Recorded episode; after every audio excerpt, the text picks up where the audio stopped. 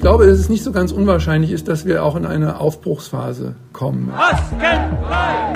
Maskenfrei! Diese Annahme des Schwierigen, wir können das nur als Gemeinschaft, als menschliche Gemeinschaft lösen. Ja? Wir werden nach dieser Krise eine andere Gesellschaft sein. Das Gelungene auch annehmen können. Ja? Wenn man das nicht kann, dann verbittert man innerlich und dann wird man nur wütend und dumm. Das große Ganze. Der gesellschaftskritische Podcast von MDR aktuell. Hallo und herzlich willkommen zur sechsten Folge. Mein Name ist Lydia Jacobi, ich bin Redakteurin bei MDR aktuell und greife zusammen mit meinem Kollegen Tobias Barth in diesem Podcast jedes Mal eine andere gesellschaftskritische Frage auf. Diesmal geht es um Utopien für die Zeit nach der Corona-Krise. Utopien im Realitätscheck könnte man auch sagen. Sie erinnern sich vielleicht noch an das Szenario im März 2020. Damals dröhnte eine Kolonne von Militärlastern durch Bergamo, die die Särge abholte vom örtlichen Friedhof, Särge mit Corona-Toten, die aus Kapazitätsgründen vor Ort nicht mehr eingeäschert werden konnten. Das Bild davon, tausendfach geteilt über Social-Media-Kanäle, markierte eine Zäsur und machte drastisch deutlich, wie gefährlich Covid-19 ist. Wenige Tage später dann geht ein Text von Matthias Hawks viral mit dem Titel Die Welt nach Corona. Matthias Hawks ist Betreiber eines privaten Zukunftsforschungsinstituts und versucht in dem Artikel die Pandemie als historischen Moment des Wandels zu beschreiben, rückblickend vom Herbst 2020 aus. Jetzt ist der Artikel über ein Jahr alt. Die Pandemie ist immer noch da. Und ich will sprechen mit Matthias Hawks. Was ist geblieben vom Rückblick aus der Zukunft? Was lässt sich nach einem Pandemiejahr wirklich sagen über die Kraft von uns Menschen und der Gesellschaften, sich zu ändern? Hallo, Herr Hawks. Ich grüße Sie aus Wien. Die Hauptthese Ihres Artikels war ja damals, die Krise befördert Mitmenschlichkeit und Solidarität, die Spaltung der Gesellschaft könnte überwunden werden, wir würden Verzicht nicht mehr nur als Verlust sehen, sondern auch als Gewinn neuer und äh, besserer Kommunikation. Und am Ende würden wir in eine Art evolutionären Prozess reinkommen.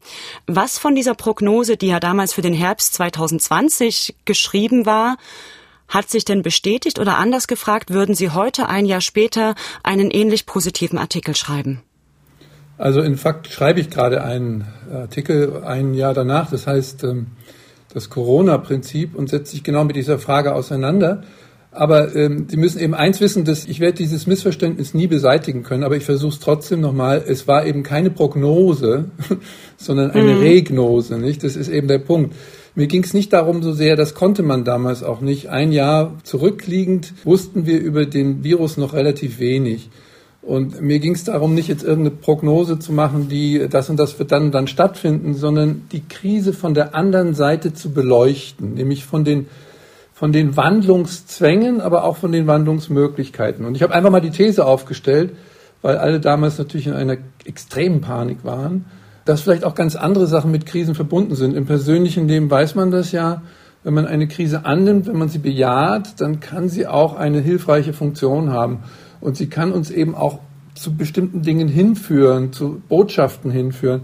Das habe ich einfach mal versucht. Und das wurde eben, es wird immer auch als Prognose missverstanden. Und deshalb fragen mich alle Leute, ob meine Prognose gestimmt hat. Das ist eben gar nicht der Fall, sondern es war einfach eine Ermutigung. Und deshalb ist dieser Text so viral gegangen und von Millionen Menschen gelesen worden, weil natürlich unser Mind und auch die Medien natürlich in einer unfassbaren Art und Weise immer das Negative, die Angst in den Vordergrund stehen, die Erregung und diese andere Seite nicht beleuchten. Und insofern würde ich den Text genauso schreiben, aber ich bin natürlich genauso hilflos, dass ich den Ansatz überhaupt erklären kann, weil von einem Zukunftsforscher erwartet man natürlich immer Prophezeiung und all diese Dinge. Und viele dieser Dinge, die ich da geschrieben habe, glaube ich, kann, könnten wir jetzt im Einzelheiten auch besprechen. Ähm, mhm. treten also schon darum, ein, wie man so schön sagt, aber ich bin eben ganz schwierig mit diesem Wort eintreten, nicht? Das hängt ja immer von ja, uns ja, ab. verstehe. mhm. Es ging also darum, Möglichkeiten zu skizzieren. Dann kann man ja zumindest festhalten, dass wir nicht alle Möglichkeiten äh, genutzt haben. Ist darüber so eine gewisse Ernüchterung eingetreten? eine der Grundthesen war ja, eine solche Krise muss nicht die Gesellschaft auseinanderhauen. Also ich habe, mhm. kann mich erinnern, damals dieses Bürgerkrieg, Weltwirtschaft bricht zusammen. Jetzt kann man, ist es eben immer eine Frage der Wahrnehmung, und zwar Wahrnehmung mit Bindestrich, nicht? Also was nehmen wir wahr über unsere Umwelt, wenn wir uns an den Medien orientieren und an unseren inneren Ängsten? Das ist ja ein Resonanzsystem dann ist die Gesellschaft eigentlich auseinandergefallen, ja, weil jetzt schimpfen alle und wenn wir aber einmal anders auf die Welt schauen, dann haben sich ja zum Beispiel diese Phänomene der negativen Aggression, der Corona-Gegner, das hat sich ja nicht zu einer großen Massenbewegung, also da habe ich ganz andere Dinge in meinem Leben erlebt. AKW-Bewegung, Friedensbewegung, Frauenbewegung, das waren Mobilisierungen, die in die Gesellschaft hineingewirkt haben. Und natürlich kann man mir jetzt vorwerfen, dass ich nicht gesehen habe, dass da Menschen, die sehr verwirrt sind, auf die Straße gehen.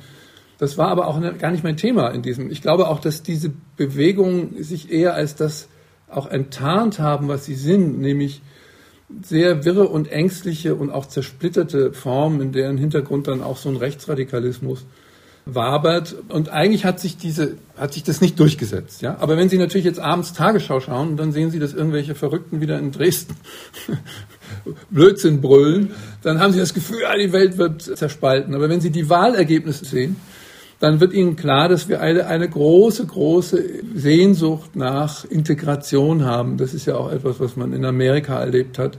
Äh, Trump ist ja nicht wiedergewählt worden, wie ich es ja auch vermutet habe. Und das heißt natürlich nicht, dass die Welt konfliktlos ist, ja, oder dass alles gut wird oder sowas, aber es heißt eben, dass wir diesen Dingen nachspüren können und sie vielleicht auch verstärken können dadurch. Das mag also stimmen, dass die Bewegung der Querfrontler zum Beispiel nicht die Wirkung entfaltet hat, die man vielleicht befürchtet hat, und trotzdem gehen sie nach wie vor auf die Straße. Machen Sie darauf aufmerksam, dass Sie gegen die Allgemeinverfügung der Stadt Dresden verstoßen. Ich fordere Sie auf, halten Sie sich an die gültigen Hygiene- und Abstandsregeln. Demonstration gegen die Corona-Maßnahmen in Sachsen und gehen auch mit einer, ja, in Dresden zu sehen, mit einer großen Gewalttätigkeit auf die Straße.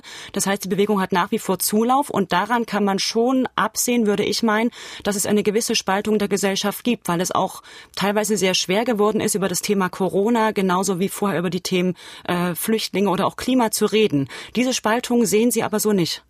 Was verstehen Sie unter Spaltung? Also unter Spaltung verstehe ich ein Phänomen, was wahrscheinlich eher so in, in Amerika aufgetreten ist, also wo sie wirklich eine, fast eine Mehrheit haben von Menschen, die ein völlig verrücktes und extremes Weltbild haben mit Verschwörungstheorien und allem möglichen drum und dran.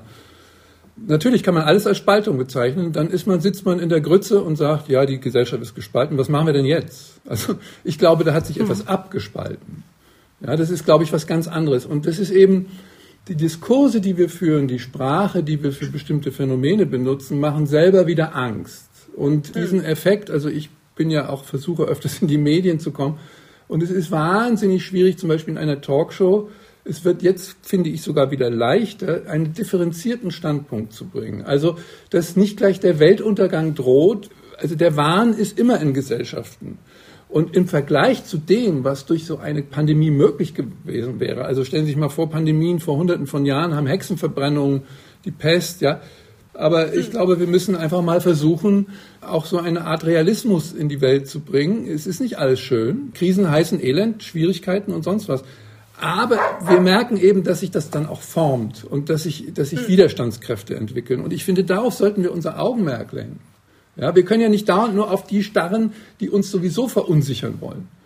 Ein anderes Beispiel, ähm, Sie skizzieren ja auch, dass ja Vermögen nach der Krise vielleicht keine so große Rolle mehr spielen würde, sondern viel mehr Mitmenschlichkeit, dass Ungleichheiten so ein Stück weit aufgelöst werden können. Nun gibt es äh, Leute wie zum Beispiel Christoph Butterwecker, Armutsforscher, der sagt, die Krise hat die Ungleichheiten eigentlich verstärkt. Es gibt einige, die davon sehr, sehr stark profitiert haben, wenn man an Amazon denkt, an Jeff Bezos denkt, der sein Vermögen steigern konnte. Andere, die in die Arbeitslosigkeit gestürzt sind und äh, nach wie vor in prekären oder sogar prekäreren Verhältnissen leben. Das scheint doch zumindest äh, zu bestätigen, dass äh, solche Krisen die strukturellen Ungleichheiten und die kapitalistischen Mechanismen nicht auflösen können und deshalb Utopien, die man für danach zeichnen kann, nicht so einfach zu realisieren sind. Ja, jetzt haben Sie das wieder alles, was nicht geht, auf den Punkt gebracht. Und jetzt, was machen wir jetzt? Also stimmt das überhaupt? Also ich bin nicht dieser Meinung, ich, also die Befürchtungen waren ja zum Beispiel damals, es wird ja auch immer weiter kolportiert, die, die Frauen sind die Benachteiligten gewesen. Wenn Sie sich mal mit differenzierten Studien da auseinandersetzen, wird das immer schwieriger. Die Spaltungstendenz von Krisen ist einerseits da, auf der anderen Seite gibt es auch die gegenläufige Tendenz, dass Krisen uns natürlich auch gleich machen. Also es gibt auch reiche Menschen, die Angst davor haben und die vielleicht nicht nach Dubai fliehen. Und es gibt eben beide Impulse. Ich glaube, dass Zukunft eine Entscheidung ist. Wir müssen uns entscheiden dafür, welcher Kraft wir folgen und welcher wir auch unser Engagement richten. Also die Befürchtung, dass irgendetwas die Gesellschaft spaltet, das ist wie so ein ratterndes Mem in unseren Köpfen. Ich glaube, wenn wir den Kommunismus hätten, wo jeder eine, äh, wo jeder genau dasselbe Einkommen hätte, würde auch unfassbar viel Angst gerade dann sein, dass es alles ungerecht wird. Aber es ist natürlich so, dass Krisen wirbeln alles durcheinander. Das heißt, es gibt Menschen, die davon wirklich aus der Bahn geworfen werden. Das ist so. Und das, aber die Frage ist, können wir das als ungerecht bezeichnen? Gleichzeitig wäre meine These, es entwickelt sich dadurch aber auch eine Debatte, die diese Phänomene neu beleuchtet. Und das kann man vielleicht an der Ungleichheitsdebatte nicht so klar machen, aber an der Ökologiefrage. Meine These mhm. ist, dass uns Corona auf sehr merkwürdige und auch noch zu erforschende Art und Weise der postfossilen Wende massiv näher gebracht hat. Interessant ist ja, dass ganz, ganz viele Menschen sich vermutlich diese Tage ähm, sehr enttäuscht fühlen von der deutschen Corona-Politik und das Gefühl haben, es werden irrationale Entscheidungen getroffen. Luisa Neubauer von Fridays for Future im Deutschlandfunk Kultur März 2021. Und das ist ja genau das Gefühl, was wir Klimabewegten seit Jahren haben in der Politik und was uns auf die Straße bringt. Ich glaube, an der Stelle kann im besten Falle heute ein ganz neues Bewusstsein dafür entstehen, äh, was es eigentlich heißt, so fassungslos neben einer Klimapolitik zu stehen, die eben genau das eigentlich nicht ist. Global Warming spielt jetzt plötzlich eine ganz andere Rolle. Wir sehen, dass Autofirmen sich festlegen, den Verbrennungsmotor abzuschaffen. Wir sehen, dass es neue Green Deals gibt. Ja, wie kommt das? Also gibt es solche Mechanismen? Da muss man dann auch ein bisschen historisch erforschen. Pandemien sind ja hypersoziale Krisen. Ja? Also die wirbeln unser Sozialsystem total durcheinander. Also das Misstrauen wenn man sich ansteckt gegenseitig, das Misstrauen gegenüber den Institutionen, das war immer schon so. Das Misstrauen gegenüber den Institutionen der Kirche war in der Pestzeit, ist dann gestiegen. Einerseits dann in Ausbrüchen wie Hexenverbrennung und Pogrom und andererseits ist danach die Renaissance entstanden. Ja? Und äh, mhm. die Cholera im 19. Jahrhundert hat unsere Städte verändert, weil die Städte wurden umgebaut, weil da sind viele Menschen an der Wasserversorgung gestorben. Da gab es dann Sanitärsysteme, es wurden Gesundheitssysteme aufgebaut. Diese ganzen Wirkungen nehmen wir gar nicht wahr, sondern wir klammern fanatisch an dem, was nicht funktioniert. Und meine These ist jetzt, dass uns solche Krisen mit, auch mit inneren Zuständen konfrontieren. Also wir werden auf unser Naturverhältnis hingewiesen. Ja? Wir sind Teil der Natur, die Viren sind ja auch Teil der Natur. Und wir erleben plötzlich eine Situation, in der wir ganz deutlich erfahren können, wir können das nur als Gemeinschaft, als menschliche Gemeinschaft lösen. Ja? Die, die, die Maßnahmen gegen den Virus hängen davon ab, wie hoch ist die Kohärenz. Es gibt ja Länder, die das sehr gut hinbekommen haben. Wir haben es nicht so toll hingekriegt, aber auch nicht so schlecht. Und ähm, das projiziert sich auf die nächste Krise. Und die große Krise, die am Horizont steht, die alle, viele Leute dann auch verdrängt haben, ist eben Global Warming. Und ich glaube, dass uns das nutzen wird. Ich glaube, dass da ein Kipppunkt, ein Tipping Point in diese Richtung gibt. Hm. Sie hatten 2007 auch MDR aktuell mal ein Interview gegeben, da ging es auch um Klima und Nachhaltigkeit. Da hatten Sie eher noch die These vertreten, äh, dass es schon diverse Warmzeiten in der Weltgeschichte gab und dass man das vielleicht so ein Stück weit relativieren muss und Nachhaltigkeit, der Trend zur Nachhaltigkeit auch so ein Stück weit Ideologie ist. Also wenn wir die Klimageschichte uns anschauen und darüber gibt es ja inzwischen auch äh, sehr valide Studien, in den letzten 500.000 äh, Jahren hat es mindestens vier große Warmphasen gegeben wo es vier, fünf, sechs Grad wärmer war als im, im Durchschnitt. Zukunftsforscher Matthias Hawks bei MDR Aktuell 2007. Ähm, allein in den letzten zwei Millionen Jahren, das sagen uns die Bohrkerne, ist die Antarktis mindestens 20 Mal auf und wieder zugeschmolzen, in großem Ausmaße. Und da fragt man sich natürlich, wer früher so viel Auto gefahren ist. Hat sich da was an Ihrer Einstellung geändert oder verstehen Sie es auch einfach sehr gut auf Trends aufzusatteln? Aufzusatteln? Ja. Ähm, ja, Sie können immer unterstellen, aber jetzt müssen wir dann immer wieder nochmal sagen, was ich damals gesagt habe. Ich habe gesagt, ich glaube, wir kommen nicht weiter, wenn wir uns in dem alten Begriff der Nachhaltigkeit bewegen, weil das heißt, dass wir diesen Wandel nur ausschließlich durch Verzichtsdiskussionen hinbekommen. Und der, hm. der Nachhaltigkeitsbegriff ist, hat auch was Steifes, was Negatives, ja. Also wir dürfen alles nicht mehr und der ist mir nicht dynamisch genug. Und deshalb habe ich einen Begriff geprägt, der heißt die blaue Ökologie, also im, im, im Gegensatz zu Grün. Ich glaube, das grüne Denken stammt aus den 70er, 80er Jahren, da, wo ich sozialisiert worden bin. Und ich habe gelernt, alles ist knapp, also Energie ist knapp, wir müssen sparen, wir müssen Wasser sparen beim Duschen. Und wir sind eigentlich immer noch in dieser Sackgasse. Daran liegt es eben auch, dass wir die ökologische Transformation, wir können sie nicht als positive Wende sehen. Ja? Also das Postfossile könnte ja eine Welt sein, in der es uns besser geht, in der wir auch gesünder leben, in der auch interessantere Technologien entstehen. Und wenn wir diese Ressourcen nicht mit liften, dann kommen wir nicht weiter. Und deshalb habe ich eine gewisse äh, Aversion oder manchmal bin ich auch vielleicht sogar ein bisschen polemisch gegen diese Spar-, Mangel-, verzichtsgrüne Ökologie, weil ich glaube, dass die Gesellschaft, die spaltet wirklich die Gesellschaft. Nicht? Also kriegen sie immer Aggression, sie kriegen immer einen falschen Zungenschlag, sondern das Entscheidende wird sein, kriegen wir eine Narration hin, eine Erzählung einer ökologischeren Welt. Die sich für alle besser anfühlt, die, wo alle die, mitgenommen ja, werden. Ja, aber dafür brauchen wir auch Technologien. Ja? Also es gibt ganz viel, ich selber habe das ja als Jugendlicher und natürlich ändere ich meine Wahrnehmung auch, die reifen hoffentlich mit der Zeit, aber ich habe mal auf dem Land gelebt in Selbstversorgung und habe dann irgendwann auch mal gemerkt, was für ein Quatsch das ist, ja. Wenn Sie, je, wenn Sie jedes Gemüse selber anbauen müssen, sind Sie, werden Sie natürlich irgendwann blöde. Mhm.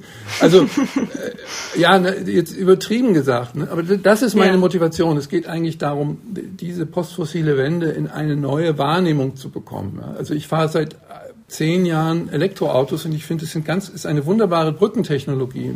Aber Sie glauben überhaupt nicht, was für Negativität ich dafür bekomme, gerade aus der grünen Seite. Naja, und das sind ja immer noch Autos, ja, und du solltest zu Fuß laufen und Fahrrad fahren. Okay, äh, das tue ich ja auch, aber vielleicht kann ich das in bestimmten Situationen nicht oder will es nicht. Also die Befreiung dieses Ökologiebegriffs, darum geht es mir ganz stark, den ins Moderne zu drehen, ja, und nicht im Reaktionären zu lassen.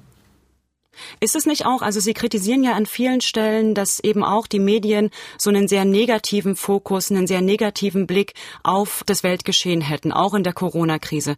Ist es nicht auch da gerade notwendig, die negativen Auswirkungen, wie zum Beispiel die Virulenz von Fake News, die Ungleichheit, äh, Frauen, die in Teilzeit zu Hause arbeiten, wieder weniger sichtbar sind, den großen Teil der Krise tragen oder der, der Last tragen in der Krise? Ist es nicht notwendig, genau das zu betonen? Ton, um darauf konstruktiv antworten zu können? Tja, das ist die alte Gretchenfrage. Ne? Was meinen Sie? Ist Greta Thunberg, können wir mit Greta Thunbergs Duktus diese Wende bewirken? People are suffering.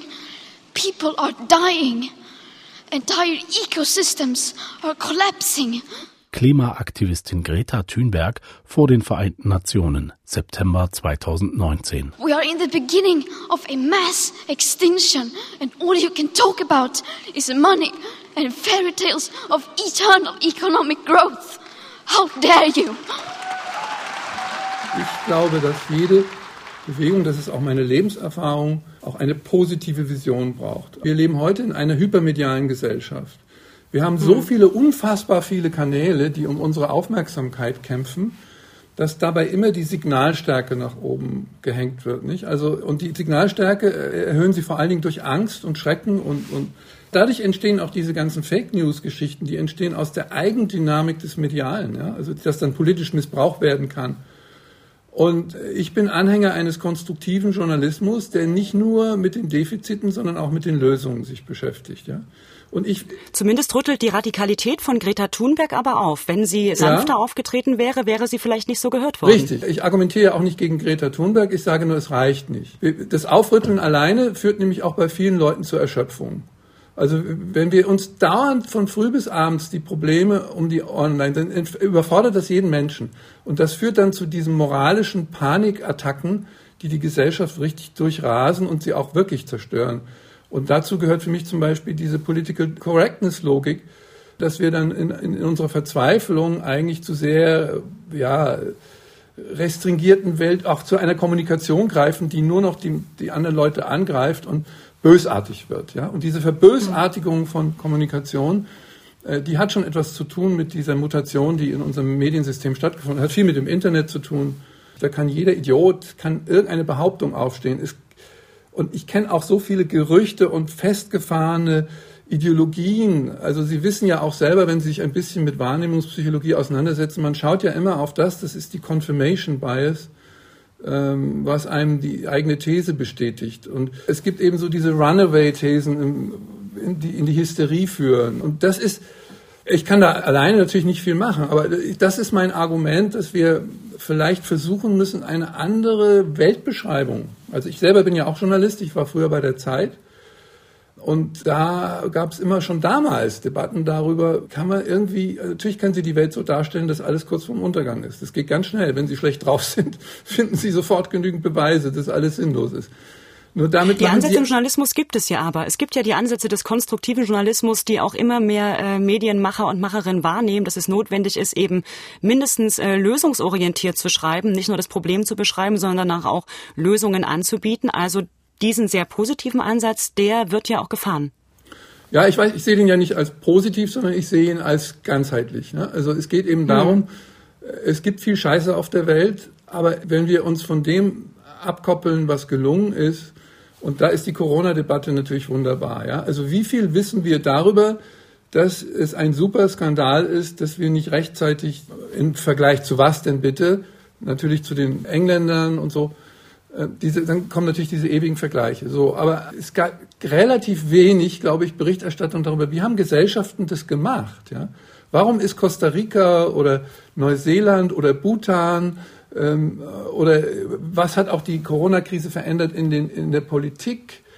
Ähm, wir sehen zum Beispiel, dass Italien, ein gespaltenes Land, durch Corona plötzlich in so eine Katharsis gekommen ist. Ja? Also politisch haben wir jetzt dann ganz andere Verhältnisse. Und diese Phänomene, also wo, wo quasi auch Knoten platzen, wo Gesellschaften wieder zusammenfinden, selbst Belgien, ja, Belgien war auch so ein gespaltenes Land, die haben eine furchtbare dritte Welle gehabt und dann kann man in der Angstphase vor der dritten Welle in Belgien, da waren die Medien voll davon, ja, weil da konnten wir uns selber erhöhen, konnten sagen, oh, wir Deutschen sind besser. Ne?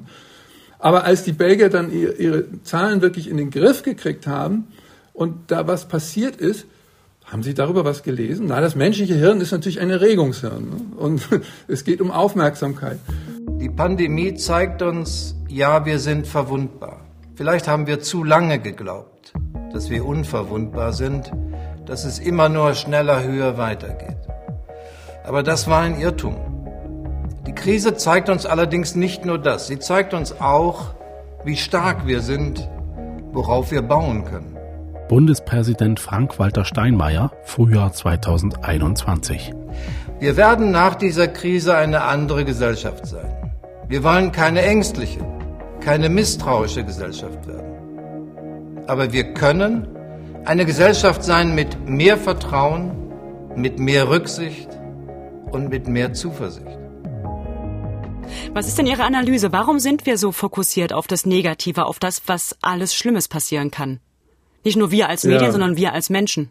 Das hat, glaube ich, zwei Gründe. Erstens ist ja, dass die gefahrensensiblen Menschen haben ja besser überlebt. Ja, also das, es ist eben schwieriger, wenn man einmal einen Warnruf eines Löwen in der Savanne äh, überhört, dann ist man tot. Ja, also die Übervorsichtigen sind eigentlich evolutionär anpassungsfähiger. Also wir haben so eine Rotverschiebung, so eine, so eine mhm. Gefahrenverschiebung in unserer Wahrnehmung. In Massengesellschaften, in, in Wohlstandsgesellschaften kann das allerdings leicht in sein Gegenteil umkippen. Dann beginnt Panik. Und dann fangen wir an, mit der Panik uns selbst zu, zu apokalyptisieren. Nicht? Also durch die Panik entstehen dann negative Folgewirkungen. Wie gesagt, hat mit dem Resonanzboden des Medialen was zu tun. Und es hat eben auch damit zu tun, dass wir nicht gelernt haben, verantwortungskonstruktiv zu denken und zu sein. Ja? Also es ist halt sehr bequem, der Politik immer alles vorzuwerfen und von ihr alles zu verlangen ja, und Perfektion zu verlangen. Das spielt dabei, glaube ich, auch eine Rolle. Und vor allen Dingen verstehen wir oft unsere Denk- und Wahrnehmungsformen nicht, unser Hirn nicht. Ne? Also das ist hm.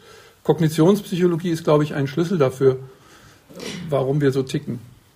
Könnte es nicht sein, dass man den Bereich, in dem Sie arbeiten, Zukunftsforschung, Possibilismus nennen Sie es ja selber, vielmehr als mentales Training bezeichnen müsste, als Motivationstraining auch bezeichnen müsste, denn als ähm, Forschung, die auf überprüfbaren Methoden und Empirie basiert?